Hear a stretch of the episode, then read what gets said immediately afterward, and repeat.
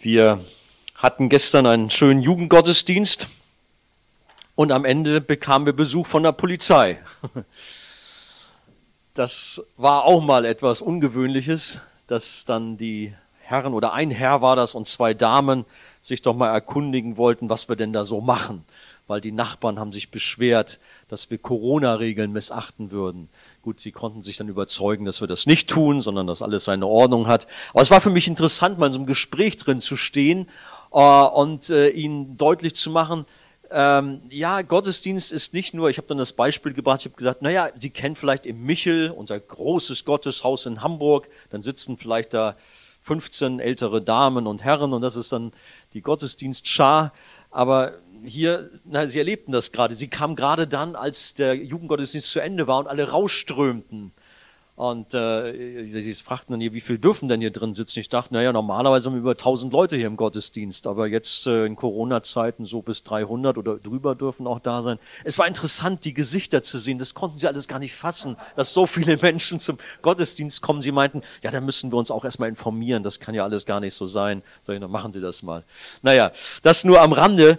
Äh, wir freuen uns, der Herr regiert und du hast es erwähnt, äh, auch für uns Christen ist wichtig, auch in dieser Zeit den richtigen Weg auch zu finden, ausgewogen in der Mitte, äh, aber in dem Wissen natürlich, unser Herr hat alles in der Hand. Wir brauchen nicht panisch werden, äh, auch nicht unterwürfig, sondern ja, wir sind Kinder Gottes und so dürfen wir mit beiden Beinen im Leben stehen und der Herr möge uns Weisheit schenken. Ja, wir sind in der Galater-Briefreihe. Ich weiß nicht, seid ihr noch so dabei? Habt ihr das so selber verfolgt? Und wir sind jetzt so in Kapitel 4 angefangen. Ähm, es ist ja so ein Thema, was man sagt, naja, gut, jetzt redet der Paulus die ganze Zeit immer auf die Galater ein, die da so gesetzlich drauf waren. Die wollten sich das Heil äh, mit eigenen Mitteln erkaufen. Ähm, Jesus allein, das hat ihnen nicht mehr gereicht, sondern fing an, wieder mit Beschneidungen und Waschungen und was weiß ich alles, das wieder auszupacken. Aber Paulus wird nicht müde. Und äh, ich habe schon gedacht, oh Mann, ja, jetzt kommt der nächste Text. Irgendwie reden wir auch als Preacher der Arche, ist immer das Gleiche. Aber nein, ihr werdet feststellen, es ist nicht das Gleiche. Steht doch mal auf, wir sind Galater Kapitel 4, die Verse 21 bis 31, dass wir sie mal lesen, auf uns wirken lassen. Und äh, ich habe mal bewusst, normalerweise lesen wir ja aus der Schlachterbibel, ist ja ähnlich so wie der Luthertext, aber ich habe jetzt mal die neue Genfer da nochmal wieder genommen. Ich mag das manchmal ganz gerne, damit man den Text mal anders hört und vielleicht dann auch nochmal besser zuhört oder ja, vielleicht dann neue Erkenntnisse gewinnt und nicht so abschaltet. Hört mal. Da steht, Galater 4, 21 bis 31, ihr wollt euch also dem Gesetz des Mose unterstellen, sagt der Paulus den Galatern. Ich frage euch, hört ihr nicht, was eben dieses Gesetz sagt? In der Schrift wird doch berichtet, dass Abraham zwei Söhne hatte. Die Mutter des einen war eine Sklavin, die Mutter des anderen war eine freie Frau. Und zwar wurde der Sohn der Sklaven infolge von menschlich eigenmächtigem Handeln geboren. Der Sohn der Freien hingegen aufgrund einer Zusage, einer Verheißung Gottes. Das Ganze kann sinnbildlich verstanden werden, nämlich so, dass es sich bei den beiden Frauen um zwei Bündnisse handelt. Der eine Bund, am Sinai geschlossen, bringt Sklaven hervor. Er wird von Hagar repräsentiert. Hagar steht auch für den Berg Sinai in Arabien und entspricht dem jetzigen Jerusalem, denn dieses Jerusalem lebt mit seinen Kindern in der Sklaverei. Das Jerusalem im Himmel dagegen ist frei und dieses Jerusalem ist unsere Mutter, von ihr heißt es in der Schrift, Freu dich, du Unfruchtbare, die du nie ein Kind zur Welt gebracht hast. Brich in Jubel aus und jauchze, die du nie Mutter geworden bist. Denn die Kinder der Einsamen werden zahlreicher sein als die Kinder der Frau, die einen Mann hat. Ihr nun, Geschwister, gehört, genau wie Isaak, zu den Kindern, die Gott versprochen hat.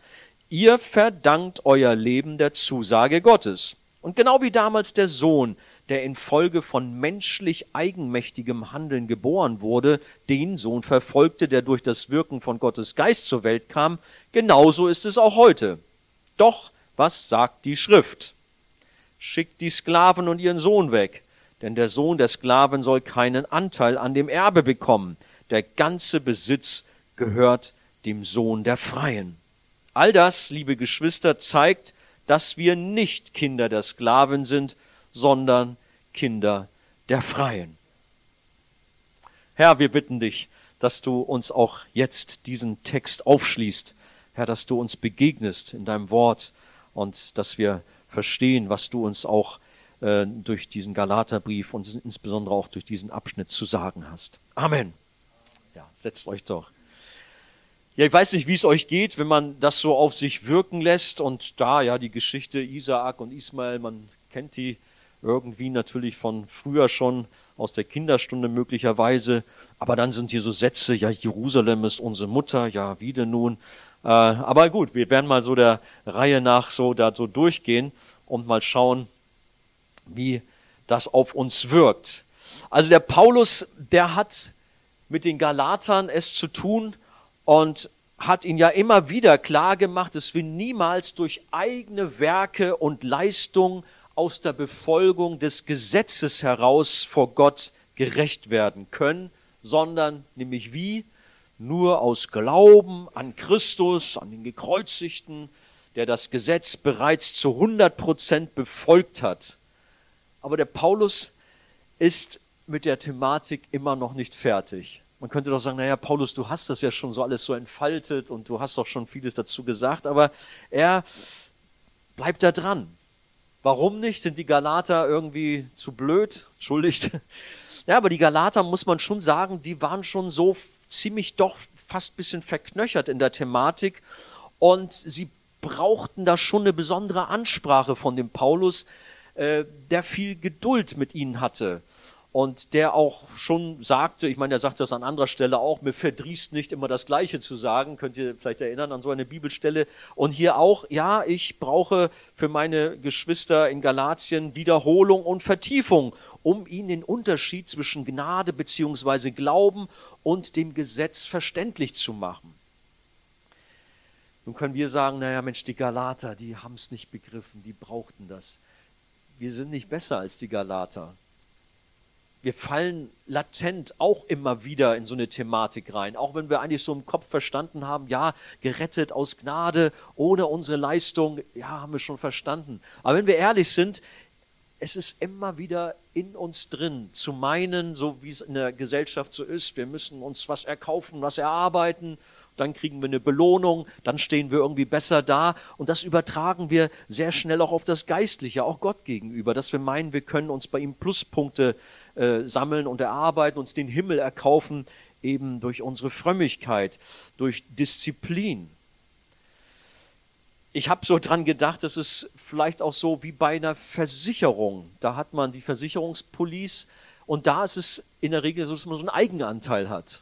Ne, dass man was selber auch dazu beitragen muss. Und dann heißt es auch von der Versicherung bei allen so, Mensch, du kannst dir so Schadenfreiheitsrabatte erwerben, indem du brav bist indem du ordentlich Auto fährst oder nicht so viel Porzellan zerschlägst oder was auch immer, ne? dann kann es nämlich passieren, dass man aus der Versicherung vielleicht sogar rausfliegt. Aber so ist dann auch unser Leben im Christlichen, dass wir dann immer sagen, ja, wir müssen ganz artig sein, uns alles gut verhalten, dann funktioniert das schon, aber vergessen dabei, dass es doch um die Gnade geht, dass es doch Christus allein ist, der alles erworben hat und nichts in uns steckt. Das ist also etwas, was dem Paulus hier umtreibt und was er unbedingt auch den Galatern ähm, ja richtig so einbrennen möchte. Und das gilt, wie gesagt, auch uns, dass wir den alles entscheidenden Unterschied zwischen beidem erkennen und auch in unserem Herzen vor allen Dingen verstehen. Nicht nur mit dem Verstand, sondern auch mit dem Herzen. Denn die beiden Lehren sind wie Feuer und Wasser gegeneinander oder auch wie Licht und Finsternis und schlimmstenfalls bedeuten sie auch Himmel oder Hölle. Wer aus eigener Anstrengung nämlich selig werden will und sagt, ich bin doch ein guter Mensch, bin doch immer anständig, ich tue immer Gutes, der geht letztlich mit diesem Denken schnurstracks in die Hölle. Lass mich das mal ruhig so drastisch sagen. Nur wer unabhängig von der Qualität seiner Lebensführung allein um Christi willen gerettet werden möchte, der wird selig werden. Der alleine auf Christus setzt, der wird das Ziel erreichen. Gesetzliche Christen, die sich zum Beispiel an Äußerlichkeiten festhalten und besondere Verhaltensweisen Regeln aufstellen, die haben da so ihre Schwierigkeiten mit.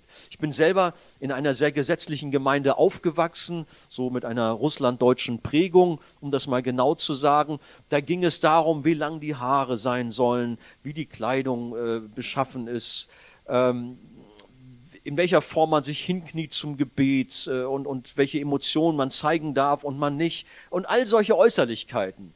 Aber ich habe festgestellt, da war so viel Lieblosigkeit, so viel Eifersucht und Hass in den Herzen, wo ich dachte, was macht ihr eigentlich? Ihr lebt neben der Spur hier. Ihr habt euch eigene Regeln aufgestellt, mit denen ihr meint, irgendwie Gott zu beeindrucken. Aber ihr habt eigentlich gar nichts verstanden. Und das ist schon ein Problem. Aber nicht nur bei solchen gesetzlichen Christen, äh, sondern auch vielleicht auch bei Christen, die äh, so einem anderen Spektrum zuzuordnen sind, die ähm, Glaubenslehren folgen, extremen Glaubenslehren. Die meinen sich vielleicht, wenn sie viel spenden, sich irgendwie Heilung erkaufen zu können oder ja, den Nachbarn vielleicht damit in den Himmel zu bringen. Das ist dann fast katholisch so. Das Geld, was im Kasten klingt, dann die Seele aus dem Feuer, aus dem Fegefeuer springt. Ihr kennt vielleicht diesen Spruch von Tetzel zu Lutherzeiten. Aber dieses Denken hat sich übertragen auch bis in unsere Zeit. Es ist alles wiederholt sich. Und Paulus hat eben in diesem Fall mit den Galatern da so seine Schwierigkeiten, um ihnen das klarzumachen. Nein, man kann sich nicht durch gute Taten oder auch besondere Glaubenshandlungen, Mensch Herr, schau doch mal, ich, ich, ich bin doch so intensiv dabei und habe jeden Tag eine große Bibel lese und bete eine Stunde und dann habe ich auch noch Fastenzeiten. Oh, nun muss ich doch wirklich bei dir einen besonderen Platz haben. Ist das so? Das ist alles gut und richtig und äh, schön, ja, aber das bringt uns nicht in dem Sinne auf eine bessere Stufe bei Gott, sondern bei Gott haben wir einen guten Platz, weil Jesus ihn für uns erworben hat. Das ist das Entscheidende. Jeder kann gerettet werden, das ist das Entscheidende. Auch der mit einem ganz kaputten Leben, der alles falsch gemacht hat, der nichts Gutes zustande gebracht hat, der nur versagt hat, auch der kann selig werden. Das ist nämlich die gute Botschaft dabei. Einfach nur durch den Glauben an Jesus Christus. Das ist das Entscheidende. Deshalb sind die, die im Leben nichts vorzuweisen haben, dem Himmelreich oft viel näher als die, die mit ihrem perfekten Leben glänzen wollen. Also auch im Frommen meine ich, die alles so perfekt haben und so diszipliniert sind. Letztere sind oft so von sich beeindruckt, dass sie meinen, wenn alles so gut wären, wenn alle so gut wären wie sie, dann äh, würden alle schon viel besser dastehen. Alle kämen in den Himmel so ungefähr. Man kann sagen, na, da lässt doch die Selbstgerechtigkeit grüßen, oder? Wenn Jesus sagt, ich bin nicht gekommen, in Lukas 5, 32, ich bin nicht gekommen, Gerechte zu rufen, zu berufen, sondern Sünder zur Buße. Das ist das Entscheidende. Das heißt, absolute Chaoten habe ich geschrieben. Manchmal bin ich auch so einer. Kaputte, erfolglose Versager vom Gott und vor den Menschen. Die sind von Gott gerufen, Buße zu tun. Allein durch den Glauben werden sie gerettet. Paulus schreibt auch in diesem Zusammenhang und benennt diese Personengruppe, wer das ist, in 1. Korinther Kapitel 1, Verse 28 bis 29. Das Unedle der Welt, das Verachtete hat Gott erwählt. Und das, was nichts ist, damit er zunichte mache, was etwas ist, damit sich vor ihm kein Fleisch rühme. Das ist nämlich unser aller Problem, immer so ein bisschen zu denken, oh, ich bin doch schon ganz gut. Ne? Ich habe es doch schon zu was gebracht und Gott, schau doch mal. Ne? Deswegen müsste ich doch bei dir jetzt mit diesem Anliegen besser durchkommen, weil ich doch so ein feiner Kerl bin oder so. Nein, nein, so funktioniert das nicht. Wir sind abhängig von der Gnade. Wir werden nicht durch die Werke des Gesetzes, auch nicht durch die Werke einer neueren, moderneren, äh, moderneren Norm gerecht, die Menschen heute setzen, sondern nur durch den Glauben an Christus ist nämlich auch festzustellen, äh, dass man heute gerne von, ich will mal so sagen, vielleicht eher so landeskirchlicher Seite, liberalerer Seite, so dann auch deutlich macht, du bist nur ein Christ, wenn du dich sehr für Flüchtlinge einsetzt. Versteht mich nicht falsch, was ja gut und richtig ist, sich für Flüchtlinge einzusetzen.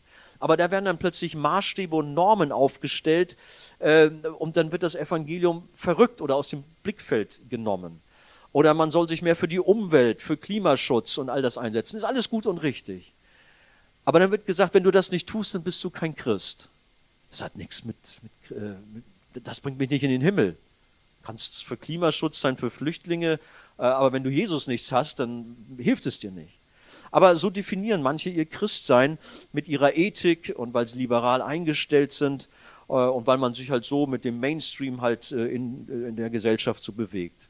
Wenn das nicht in die heutzutage gesetzte Norm passt, dann ist man ihrer Meinung nach kein richtiger Christ. Nein, das ist so nicht.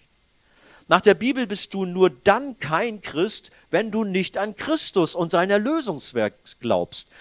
Das Kreuz ist der Punkt. Aber von dem wollen viele gar nichts mehr wissen. Die nennen sich zwar Christen, aber von Jesus, den Gekreuzigten, da reden sie nicht. Nein.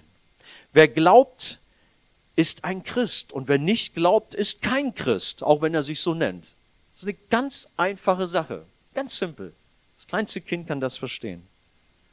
Aber nach der Bibel bist du nur dann kein Christ, wenn du nicht an Christus und sein Erlösungswerk glaubst. Wer glaubt, ist ein Christ und wer nicht glaubt, ist kein Christ. Also noch einmal, das ist ganz wichtig. Weil das so elementar ist und über Himmel und Hölle entscheidet, darum wiederholt der Paulus dieses Thema nun noch ein letztes Mal hier in diesem Brief an die Galater. Und er benutzt dazu diesmal eine besondere Illustration, eine Geschichte aus dem Alten Testament. Man könnte ja sagen, naja, Paulus nun ist doch mal gut, aber er sagt, ich bin noch nicht fertig, hört mal, ich habe hier noch etwas und da wollen wir uns heute mit beschäftigen. Das ist eine bekannte Geschichte, die aber eine tiefere Botschaft für alle Menschen zu allen Zeiten in sich trägt, wie wir jetzt sehen werden. Und zwar ist es die Geschichte von Isaak und Ismael. Paulus erzählt und erinnert die Christen in Galatien an 1. Mose Kapitel 16, die Verse 1 bis 6 und an 1. Mose Kapitel 21, Verse 8 bis 12. Das ist so der Bibel. Ich werde eine ganze Menge Bibelstellen heute haben. Ich habe vorhin schon im ersten Gottesdienst gesagt, eigentlich ist es ja auch am besten, wenn man die Bibel alleine sprechen lässt, wenn man als Prediger gar nicht so viele Worte macht. Also eigene Worte meine ich jetzt, irgendwie äh, viele Geschichten erzählt und so. Ja, das mag hilfreich sein, um die Spannung zu erhalten. Aber die Bibel, das Wort Gottes an sich, hat Kraft. Glaubt ihr sicherlich auch, oder? Amen. Aber kommen wir hier zu dieser Geschichte, die Geschichte von Isaak und Ismael die ähm, normale, die rechtmäßige Ehefrau von Abraham, das war Sarah. Ich glaube, das wisst ihr. Hat man schon in der Kinderstunde im Kindergottesdienst gelernt. Und das war eine ganz wunderbare, fantastische Frau. Muss eine sehr, sehr hübsche Frau gewesen sein. Im Himmel werden wir mal sehen, äh, wie sie ausgesehen hat. Auch die anderen, die Esther und wie sie alle heißen. Natürlich auch die Männer, wollen wir auch mal sehen, ist der Simson wirklich so ein starker Mann gewesen. Aber die Sarah, die war ja so eine, wo der Pharao sogar sein Auge auf sie geworfen hat. Ihr kennt vielleicht auch die Geschichte.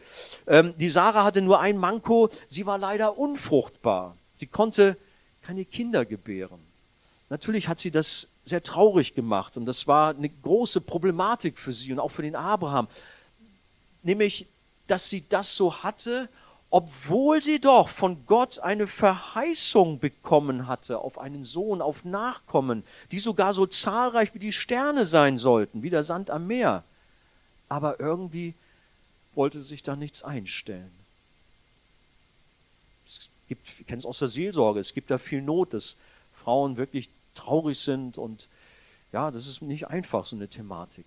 Aber so ging es der Sarah auch. Nun war natürlich bei der Sarah noch eine Problematik dazu, Sie, Sarah war jetzt nicht in den 40ern oder in den 30ern oder so, die, die war in den 70ern. Sarah war 76 Jahre alt äh, an dieser Stelle und der Abraham, der war zehn Jahre älter, der war 86 Jahre alt. Hm, dann können wir natürlich sagen, naja, kein Wunder, in dem Alter, da kriegt man eben keine Kinder mehr. Das ist, funktioniert nicht, rein biologisch nicht. Tja, das war so eine Thematik. Aber die, die Sarah, ja, war sie eine clevere Frau, die hat sich so Gedanken gemacht. Ja, da ist ja diese Verheißung, was passiert nicht. Aber Moment mal, hm, da ist doch meine Magd, die Hager. Das ist eine ganz nette eigentlich so. Sieht doch ganz gut aus. Mensch, du Abraham, weißt ja irgendwie, ich kann nicht schwanger werden, krieg keine Kinder. Aber schau doch mal die Hager. Wäre die nicht was für dich? Willst nicht mit ihr mal versuchen? Also ich meine, muss man sich mal reinversetzen, eigentlich äh, absurd fast, ne? Aber so in etwa ist die Geschichte. Die Sarah bietet ihrem Ehemann die Magd an, um mit ihr zu schlafen und ein Kind zu zeugen. Die Sarah dachte einfach nur pragmatisch, wenn es auch schräg ist und auch Unglauben und Ungehorsam Gott gegenüber zeigt. Denn Gott hatte doch versprochen, du Sarah, du wirst ein Kind gebären, aber sie hatte keinen Glauben mehr. Sie meinte es ja gut und wollte aber der Verheißung Gottes nur etwas nachhelfen, nur ein bisschen mitwirken, nur einen kleinen Eigenanteil haben. Und so verschaffte sie ihrem Abraham eine fruchtbare zweite Frau und was passierte? Ismael kam zur Welt. Hat doch funktioniert. Da ist doch ein Junge jetzt, ein Nachkomme. Ismael ist da. Und als der dann in etwa 14 Jahre alt war, da passierte es, dass die Sarah plötzlich doch die Verheißung empfing, auch einen Sohn bekam, sie selber. Mit 90 Jahren, Abraham war 100 Jahre, mein lieber Mann, da hat sie dann den Isaak bekommen. Da ist es also ganz gewaltig, ein ganz schönes Wunder, dass sie mit 90 Jahren schwanger wird. Und das ist nicht bildlich zu verstehen. Ich glaube, das ist eine ganz reale Geschichte, dass es die Wahrheit ist. Ich weiß ja, wie das dann manchmal so ist, wie man dann irgendwie da sagt, na ja, das sind so Geschichten, die man nur so sinnbildlich verstehen muss. Nein, ich habe übrigens auch mal so ein bisschen gegoogelt und mal ge geschaut und tatsächlich habe da gefunden, dass in Indien eine Frau, das war im Jahre 2019, also gar nicht lange her, mit sage und schreibe 74 Jahren Zwillinge geboren hat, obwohl man hat gemunkelt, naja, 74, das stimmt vielleicht gar nicht, vielleicht war sie auch nur 64, aber immerhin. Immerhin, es ist schon äh, ein stattliches Alter. Na gut, dann stand dann auch etwas vielleicht von Hormonbehandlung und auch, dass äh, da entsprechende künstliche Befruchtung war und so weiter. Wie auch immer, es wurde als großes Ereignis gefeiert. Aber könnt ihr euch vorstellen, wie die Schlagzeilen unserer Presse voll wären, äh, wenn das so mit Abraham und Sarah in unserer Zeit passiert wäre? Das Wunder schlechthin. 90-jährige Frau gebärt ein, äh, gebiert ein gesundes Kind. Und Isaac, dann wäre ein Bild gewesen, Abraham und Isaac, die alten, mit ihrem Rollator standen sie dann da. Ach nee, ich glaube, die waren auch recht fit, glaube ich. Und hatten dann ihr Kind in der Hand so, ne? Also, naja, hab so ein bisschen Fantasie, ne? Aber das wäre natürlich in der heutzutage in der Weltpresse ein Riesending gewesen. Isaak war geboren, der Sohn, den Gott ihr verheißen hatte. Denn was hatte Gott zu Abraham über Sarah gesagt. Das finden wir in 1. Mose Kapitel 17, Vers 16. Ich will sie segnen, also die Sarah, und ich will dir, dem Abraham, auch von ihr einen Sohn geben. Ich will sie segnen und sie soll zu Nationen werden. Überlegt mal. Zu Nationen und Könige von Völkern sollen von ihr kommen. Und dann einige Verse später, äh, Vers 19, 1. Mose 17, deine Frau soll dir einen Sohn gebären, den sollst du Isaak nennen, denn ich will mit ihm einen Bund aufrichten, als einen ewigen Bund für seinen Samen nach ihm. Was sind das für gewaltige Verheißungen, die dort der Herr gegeben hat? Und sie trafen ein. Ähm, aber kommen wir zurück so zu der Geschichte. Als der nachgeborene Isaak dann ungefähr drei Jahre alt war, da wurde er von seiner Mutter entwöhnt, so finden wir das in der Schrift. Und dazu hat der Abraham ein besonderes Fest veranstaltet. Und auf diesem Fest, da war nicht nur der dreijährige Isaak, klar, das Fest war anlässlich dieses Dreijährigen, aber auch der Halbbruder Ismael, der war natürlich auch mit dabei, der war inzwischen 17 Jahre alt, also ein richtig handfester Teenager. Und zu der Zeit konnte dieser Ismael schon einschätzen, was der unerwartete kleine Isaak für ihn bedeuten würde. Der Ismael hatte sich doch eigentlich gefreut. Ich bin jetzt hier so der Sohn, der Alleinerbe. Abraham kein armer Mann, sehr reicher Mann, viele Besitztümer ich werde das alles mal erben. Ich werde der Alleinerbe dieses riesigen Besitzes sein. Und nun bekommt die Frau seines Vaters, die Sarah, mit 90 Jahren doch plötzlich doch noch ein Kind und ihm, dem Ismael, wird seine gesamte Zukunft verbaut. Können wir uns in ihn reinversetzen, was bei ihm abgegangen ist? Ich meine, gut, vielleicht mit 17 Jahren hat man auch andere Gedanken, aber man kann sich schon vorstellen, dass der Ismael da irgendwie ärgerlich drüber geworden ist. Denn wir lesen in der Schrift, dass er auf diesem Fest mit seinem dreijährigen Halbbruder Isaak Mutwillen trieb. Was immer das im Einzelnen heißt, Mutwillen. Auf jeden Fall, er hat ihn gemobbt, er hat ihn geärgert, er hat ihn irgendwie runtergemacht und hat sich, hat seinen Ärger an ihm ausgelassen. Es gab also große Spannungen in der Familie, so dass Sarah schließlich von Abraham verlangte, die Hager, ich meine, das war ja eigentlich ihr Vorschlag, aber jetzt wurde ihr das zu viel, das wurde also zum Bumerang, die Hager mit ihrem 17-jährigen Ismael, die muss weg. Abraham, schick sie weg, treib sie fort. Der Abraham, der wollte zuerst nicht, hat ein, ja, ein weiches Herz gehabt und ja, hm. aber dann sprach Gott sehr deutlich zu ihm. Das finden wir in 1. Mose 21, Vers 12. Da sagt Gott nämlich, es soll dir nicht leid tun wegen des Knaben und wegen deiner Magd höre in allem, was Sarah dir sagt, auf ihre Stimme. Also ihr lieben Männer, es ist manchmal schon ganz gut, auf die Frauen zu hören, was die zu sagen haben. Gott erinnert den Abraham daran. Und dann sagt er, denn in Isaak soll dir ein Same berufen werden. Und so wurde eine endgültige, ja, schon so ein harter Cut war das, eine scharfe Trennung herbeigeführt, wodurch Isaak dann auch zum absoluten Alleinerbe seiner Eltern wurde. Das muss man sagen. Ja, das ist so die Geschichte von Isaak und Ismael in Kurzform mal so dargestellt, die da Paulus hier als Illustration benutzt, um uns tiefe theologische Wahrheiten nahezubringen. Kommen wir zur Deutung der Geschichte. Klingt ja zunächst mal menschlich hart und ungerecht, so wie der äh, Abraham und die Sarah mit der Hagar und Ismael ver, mh, sich ja, gegenüber verhalten haben. Aber Paulus wendet diese Geschichte auf das Evangelium an, auf die gute, frohmachende Botschaft wendet er diese Geschichte an und zeigt damit, dass Verdienst und Verheißung oder Fleisch und Geist eben nicht unter einem Dach zusammenwohnen können. Es passt nicht zusammen, dass dieser Glaube, Gesetzeswerke oder eben Gnade und das Vertrauen auf Jesus, auf das Kreuz, das passt so zusammen, beziehungsweise passt nicht zusammen, so wie Ismael und Isaak.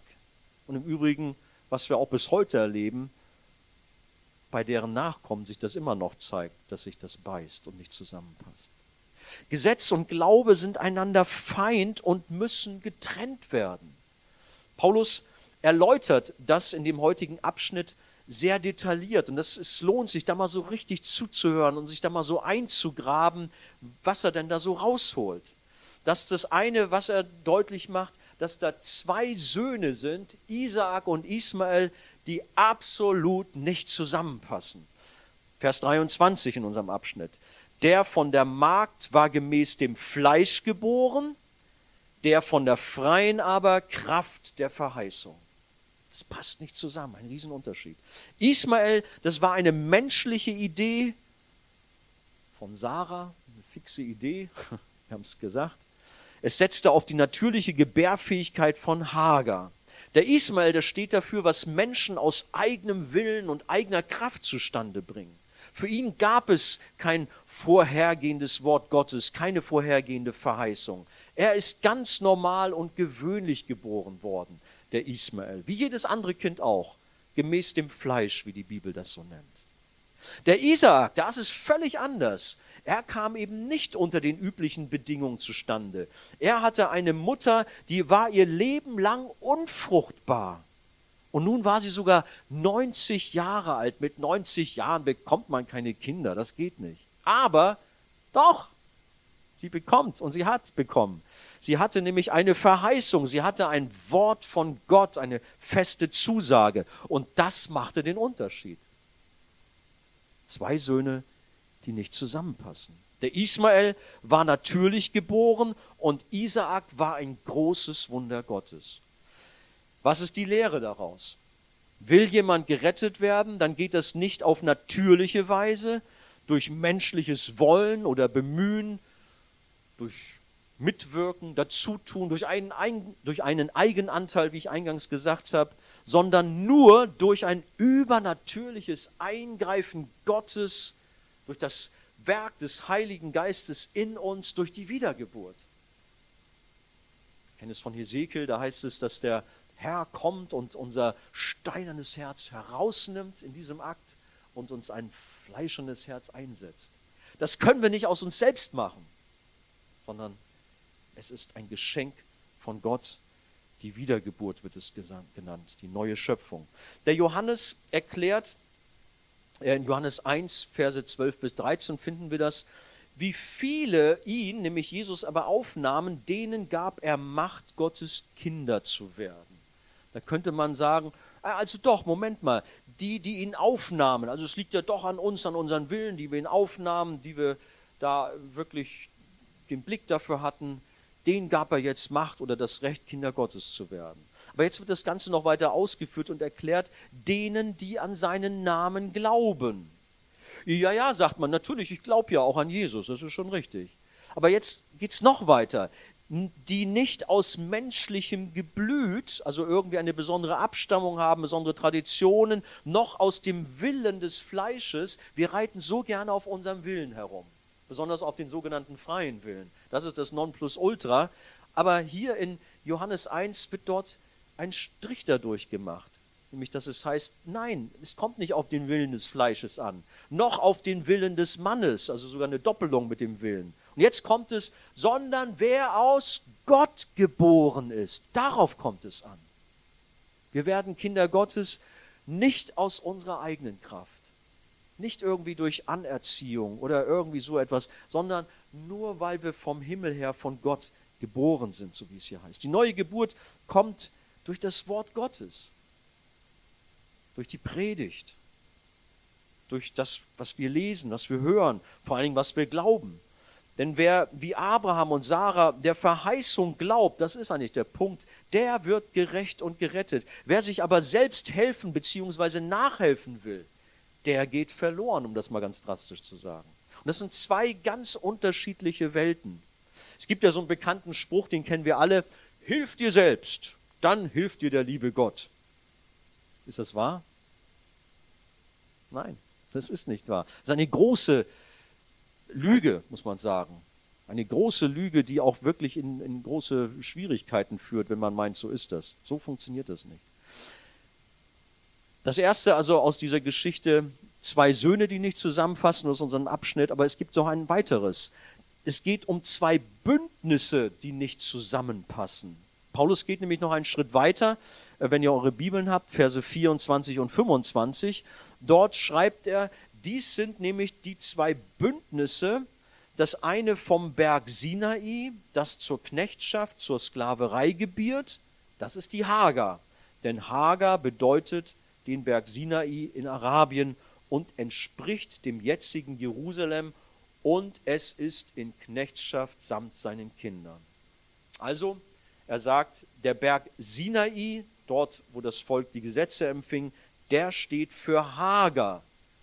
Und er wurde übrigens in Jerusalem weitergeführt, denn in Verbindung mit diesem gewaltigen Bauwerk in Jerusalem, dieser Tempel, das war ja eins der Weltwunder, kann man fast sagen, äh, der war mit Gold bedeckt oben und gewaltig. Die Juden waren stolz darauf. Man merkt es, als die Jünger mit Jesus sprechen, Matthäus 24, und sagen, schau mal, dieses große Bauwerk, und sagt Jesus, na, wartet mal ab, nicht ein Stein wird auf dem anderen bleiben, was ja 70 nach Christus durch die Römer dann äh, passierte, als sie dort angegriffen haben. Aber die Sache mit dem Gesetz, am Sinai fing das an und in Jerusalem wurde das dann weitergeführt, umgesetzt. In dem Tempel wurde geopfert und nicht nur ein bisschen. Ich hoffe, ihr wisst das. Es war wie ein riesengroßes Schlachthaus. Da haben sie nicht nur kleine Täubchen, sondern da haben sie Rinder geopfert und Lämmer und furchtbar. Gut, es war ja etwas, was Gott auch gegeben hat als Vorschattung auf das einmalige Wund äh, Opfer, was wir einmal haben werden und wir jetzt haben dürfen, aber aus der Sicht von damals. Aber in Jerusalem wurde nur das Gesetz des Sinai umgesetzt. Das Opfersystem, die Zeremonialgesetze könnte man auch sagen, oder die Beschneidung, die Tage, Feste, die man halten musste, die Speisegebote, die Waschung, Reinigung, all das wurde in der Hoffnung ausgerichtet, so vor Gott gerecht werden zu können. Aber es war eine verderbliche Täuschung. Mit all ihren religiösen Bemühungen landeten die Menschen in der Sklaverei. Alle drei, Hagar, Sinai und Jerusalem, stehen also für Knechtschaft. Für Knechtschaft und dem Fluch unter dem Gesetz. Die Frage ist natürlich dann, und welche Linie führt dann in die Freiheit? Was sagt Paulus da? Vers 26. Das obere Jerusalem aber ist frei und dieses ist die Mutter von uns allen. Das finde ich eine interessante Beschreibung. Nur Sie fragen das obere Jerusalem. Also ist jetzt nicht zu verstehen, äh, wenn man an das heutige irdische Jerusalem nennt, da ist die untere Stadt und dann gibt es die obere Stadt oder irgendwie sowas. Das obere Jerusalem ist dort, aber wir kommen da noch ein bisschen näher drauf zu sprechen. Es kommt nicht auf das irdische Jerusalem an, sondern auf das himmlische Jerusalem. Die wahren Kinder Abrahams, die Kinder der Verheißung, die an Christus glaubenden, die stammen nicht vom Jerusalem dort in Israel dieser Zeit ab, sondern die an Christus glaubenden, die stammen vom oberen, dem himmlischen Jerusalem ab und die sind von Gott geboren. Das ist ein großer Unterschied. Darum sagt Jesus in Johannes 3, Vers 3, wahrlich, wahrlich, ich sage dir, wenn jemand nicht von neuem geboren wird, so kann er das Reich Gottes nicht sehen.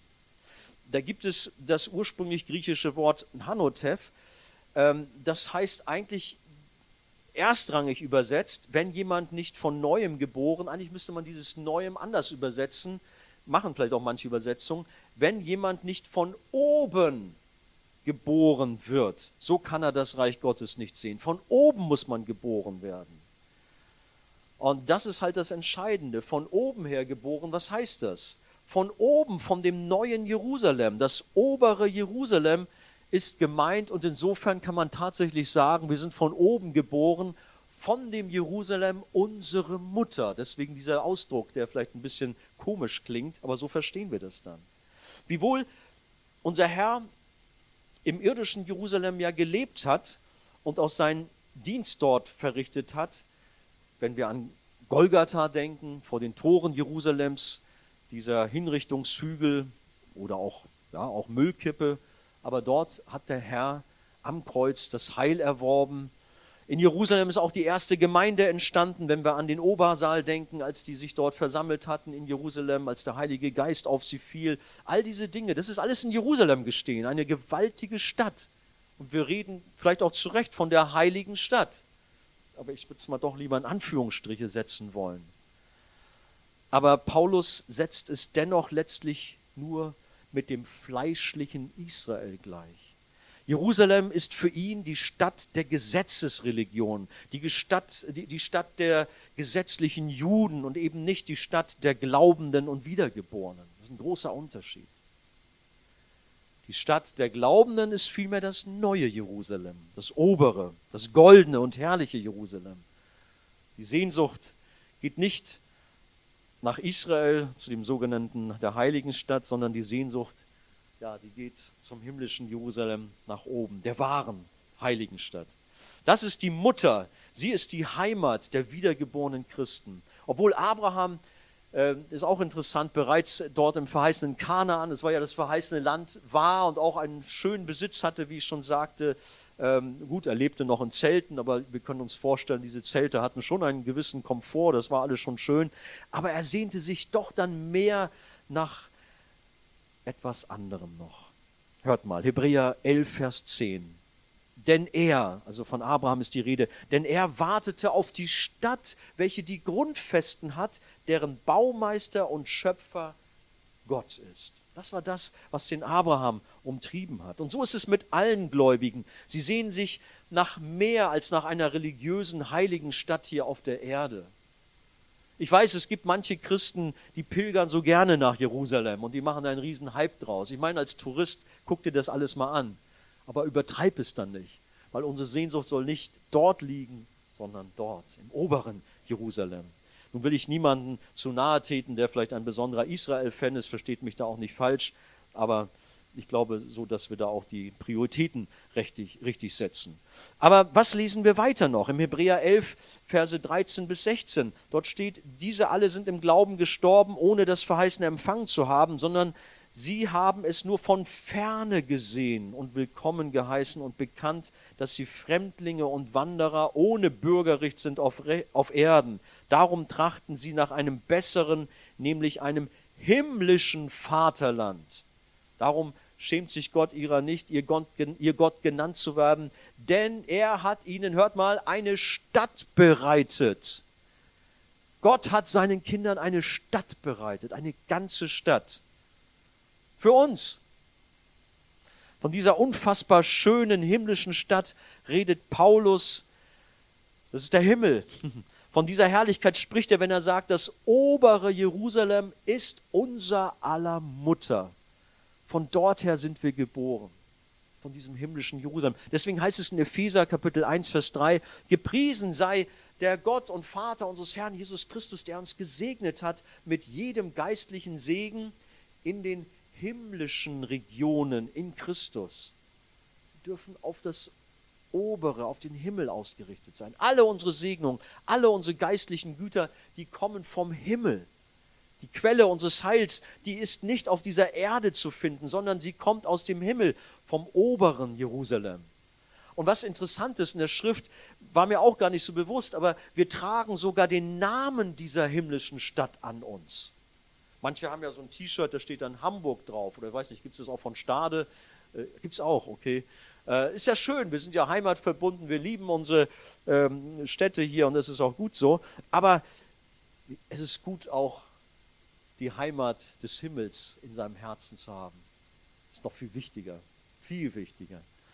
Und so heißt es in Offenbarung 3, Vers 12, ähm, wer überwindet, den will ich zu einer Säule im Tempel meines Gottes machen. Damit ist auch übrigens die Gemeinde gemeint. Und er wird nie mehr hinausgehen.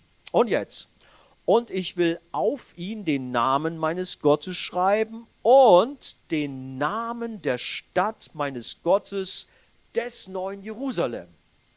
Muss ich mal gucken, habt ihr Jerusalem hier irgendwo stehen? In eurem Herzen.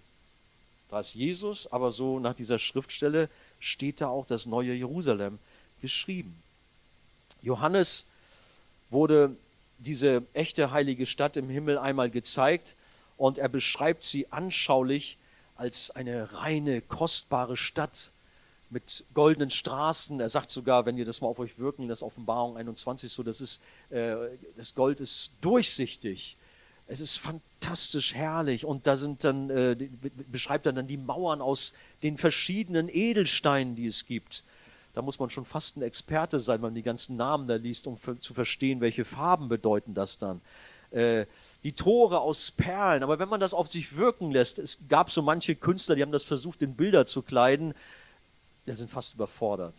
Ein Glänzen, ein Gleißen, einfach eine herrliche, fantastische Stadt. Und der, der Johannes, er, er durfte das zwar schauen, aber er kann das eigentlich gar nicht in Worte kleiden. Es sind mehr eine Symbolsprache, die ausdrückt, wie großartig, wie fantastisch, wie rein, wie heilig, wie perfekt diese Stadt ist. Aber Lasst uns Sehnsucht danach haben. Der Johannes äh, schreibt weiter dann, in Johannes 21, Vers 2 finden wir das. Und ich, Johannes, sah die heilige Stadt, das neue Jerusalem, von Gott aus dem Himmel herabsteigen, zubereitet wie eine für ihren Mann geschmückte Braut. Ein anderes Bild hier einmal, eine schöne Braut, herrlich angezogen mit allem, was dazugehört. So beschreibt er das neue Jerusalem. Und das ist nichts anderes als die Gemeinde des Herrn. Sie ist die Braut von dem Herrn Jesus Christus. Das obere Jerusalem ist Jesus und seine Gemeinde. Der Johannes wiederholt das dann in Vers 10 noch einmal und sagt, ähm, und er, der Engel, brachte mich im Geist auf einen großen hohen Berg und zeigte mir die große Stadt, das heilige Jerusalem, die von Gott aus dem Himmel herabkam.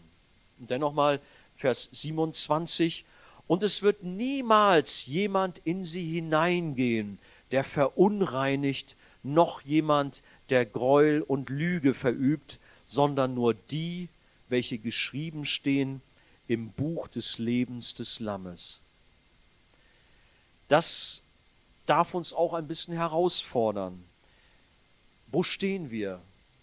Sind wir solche, die in diesem Buch des Lebens wirklich verzeichnet sind? Oder ist das so eine Thematik, wenn du darüber nachdenkst, dass du unsicher wirst und sagst, oh Mann, ich weiß es nicht. Wenn ich ehrlich bin, ich weiß es nicht, ob ich da drin stehe. Die Bewohner dieser oberen Stadt des himmlischen Jerusalems sind nur die, die im Buch des Lebens verzeichnet sind. Da hat keine Sünde einen Platz mehr in dieser himmlischen Stadt. Da sind nur die Heiligen zusammen, nur die, die zu Jesus Christus gehören, nur die, die von neuem geboren sind, die ihre Hoffnung alleine auf Christus gesetzt haben. Die sind dort in dieser heiligen Stadt. Hebräer 12, Verse 18 bis 24 hat auch nochmal ganz besonders starke Worte dazu. Denn ihr seid nicht zu dem Berg gekommen, den man anrühren konnte, und zu dem glühenden Feuer, noch zu dem Dunkel der Finsternis und dem Gewittersturm, noch zu dem Klang der Posaune und dem Donnerschall der Worte. Und so schrecklich war die Erscheinung, dass Mose sprach, ich bin erschrocken und zittere. Das also von dem Sinai in Arabien die Rede. Dann sagt er weiter, sondern ihr seid gekommen zu dem Berg Zion und zu der Stadt des lebendigen Gottes, dem himmlischen Jerusalem und zu Zehntausenden von Engeln, zu der Festversammlung und zu der Gemeinde der Erstgeborenen, die im Himmel angeschrieben sind. Da haben wir das nochmal. Und zu Gott, dem Richter über alle, und zu den Geistern der vollendeten Gerechten und zu Jesus, dem Mittler des neuen Bundes. Das wird herrlich sein, diese wunderschöne Stadt und dann diese Milliarden von Engeln, diese Milliarden von Heiligen. Gewaltig. Und alle jubeln dem Lamm zu und sind in größter Harmonie und im Frieden und Freude, ohne Leid, ohne Geschrei. Das ist der Himmel. Freut ihr euch darauf? Wir sehen also, das obere Jerusalem ist Jesus und seine weltweite Gemeinde aus Juden und Heiden, aus allen Nationen kommen sie. Von dort wird Christus am Ende der Zeit dann einmal wiederkommen mit den Millionen und Abermillionen seiner Heiligen, die jetzt schon bei ihm sind. Er wird kommen dann bei der Entrückung bei der noch auf der Erde wohnenden Kinder Gottes. Am jüngsten Tag wird das sein. Er kommt mit seiner Gemeinde aus dem himmlischen Jerusalem und kehrt dann mit dem da noch zustoßenden Rest zurück in das himmlische Jerusalem, dem Himmel. Aber das ist jetzt eine Thematik, da kann man einander mal das vertiefend über das Thema Endzeit sprechen. Aber dieses Jerusalem, von dem die Rede ist, das ist unsere Mutter, sagt der Paulus. Die Magd Hagar, der Bund am Sinai und das irdische Jerusalem in Israel mit seinem Tempel damals, die bilden die Linie des Gesetzes. Letztlich des Schreckens und des Verderbens. Und auf dieser Straße befinden sich alle Menschen aus allen Religionen dieser Welt. Sie bemühen sich, sie strengen sich an, sie werkeln und machen und tun. Juden wie Heiden, die mit Hilfe ihrer eigenen religiösen und moralischen Kraft selig werden wollen. So nach dem Motto, gib dir Mühe, streng dich an, gib alles und dann wirst du das schon irgendwie schaffen. Dann werden wir doch alle irgendwie in den Himmel kommen. Und nicht wenige sagen das auch. Ob du das nun Gott nennst oder Allah oder Manitou oder wie auch immer, wir werden alle irgendwie dann zusammen da oben sein. Das spielt gar keine Rolle. Nein, so funktioniert das nicht. Das ist Ismael, der in die Knechtschaft hineingeboren, worden ist. Aber die Linie, die in die Freiheit der Kinder Gottes führt, zum Heil und zum ewigen Leben, ja, wie ist diese Linie? Die geht über Sarah über Isaak und über das obere Jerusalem. Auf dieser Straße befinden sich ebenfalls Juden und Heiden aus allen Nationen, nämlich alle, die aus Gnade durch Glauben ohne Bedingungen erfüllen zu wollen, selig werden. Und das ist Isaak, der Sohn der Verheißung, und alle, die in seiner Linie stehen. Und ich weiß nicht, gehörst du dazu? Kannst du auch sagen, Philippa 3,20 steht es, unser Bürgerrecht aber ist im Himmel, von woher wir auch den Herrn Jesus Christus erwarten als den Retter. Wir freuen uns, dass wir vielleicht Bürger so eines reichen Landes wie Deutschland sind.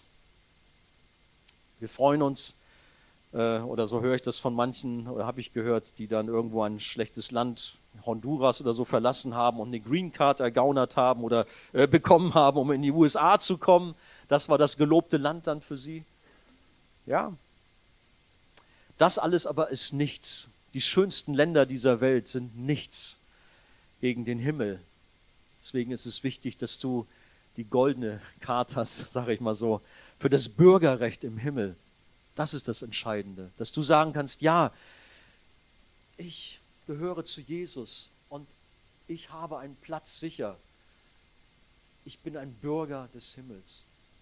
Wenn du das nicht sagen kannst, dann lade ich dich ein, auch zu Jesus zu kommen, ihn zu suchen und ihn zu bitten, in dein Leben zu treten, sodass du auch ein Kind Gottes wirst und damit auch ein Bürger des Himmels wirst. Es ist doch so entscheidend, wo wir letztendlich die Ewigkeit verbringen werden. Ob in Ewigkeit bei unserem Herrn und Retter im Himmel oder in Ewigkeit getrennt von ihm an einem schrecklichen Ort. Unser Bürgerrecht ist im Himmel. Und dort zum Schluss wird es eine riesige, unzählbar große Menschenmenge geben. Es sind nicht nur ein paar wenige dort im Himmel, sondern eine riesige, unzählbare Menschenmenge. Und wenn ich mir diesen Abschnitt auf mich wirken lasse, dann stelle ich mir so Paulus vor, wie er um die Galater ringt, wie er da nicht sachlich rangeht, sondern wie er auch emotional ist, wie er äh, mitleidet und er freut sich auch und jubelt, nimmt sich das Wort von Jesaja 54, äh, macht er sich zu eigen und bezieht diese Worte auf die unfruchtbare Sarah und die in sich selbst kraftlose Gemeinde, die aus der Gnade des Glaubens lebt. Schauen wir nochmal in unserem Text, die Verse 27 bis 28, nämlich, Paulus sagt, denn es steht geschrieben, und dann greift er eben auf Jesaja 54 zu, Freue dich, du Unfruchtbare, die du nicht gebierst Brich in Jubel aus und jauchze, die du nicht in Wehen liegst, denn die Vereinsamte hat mehr Kinder als die, welche den Mann hat. Wir aber, Brüder, sind nach der Weise des Isaak Kinder der Verheißung. Die, die Kinder der Verheißung, die nach dem verheißenen Isaak kommen, das sind nicht ein paar wenige, sondern sie sind so zahlreich wie der Sand am Meer, so zahlreich wie die Sterne am Himmel. Ich meine hier unseren Sternenhimmel ist oft schwierig, aber wenn du mal irgendwo ganz weit im Süden bist, dann hast du plötzlich einen Sternenhimmel, wo du siehst, oh Mann, die Sterne kann ich gar nicht zählen. Aber gut, für uns ist halt Sand am Meer, haben wir schon, das können wir nachvollziehen, die ganzen Körner. Was, das hat der Herr verheißen? Ja, so zahlreich werden die Kinder Gottes sein. Gigantisch viele Menschen, die niemand zählen kann. Sarah, die Unfruchtbare, hat am Ende so viele Kinder, dass sie das gar nicht in Worte fassen kann, ich zählen kann. Es sind die Gläubigen durch alle Zeitalter hindurch, aus allen Ländern, Völkern, Stämmen, Kulturen und Sprachen. Es ist das größte Volk, das jemals auf diesem Universum gelebt hat. Es ist die Gemeinde des Herrn, die von Gott allein aus Gnade gerettet wird, eben ohne Eigenanteil, ohne selbst mitzuhelfen oder nachzuhelfen, irgendwie etwas zu leisten zu wollen zu müssen. Nein, darum geht es nicht. Nicht aus Werken des Gesetzes, sondern allein durch den Glauben an Jesus Christus, an das Kreuz. Alleine dadurch werden wir selig. So ist zum Schluss die Frage an dich, zu welcher Linie gehörst du? Zu Hagar oder Sarah? Zum Sinai oder zum Berg Zion? Zum irdischen Jerusalem oder zum himmlischen Jerusalem? Ich denke, unser aller Wunsch ist doch, dass wir zum Himmel gehören wollen.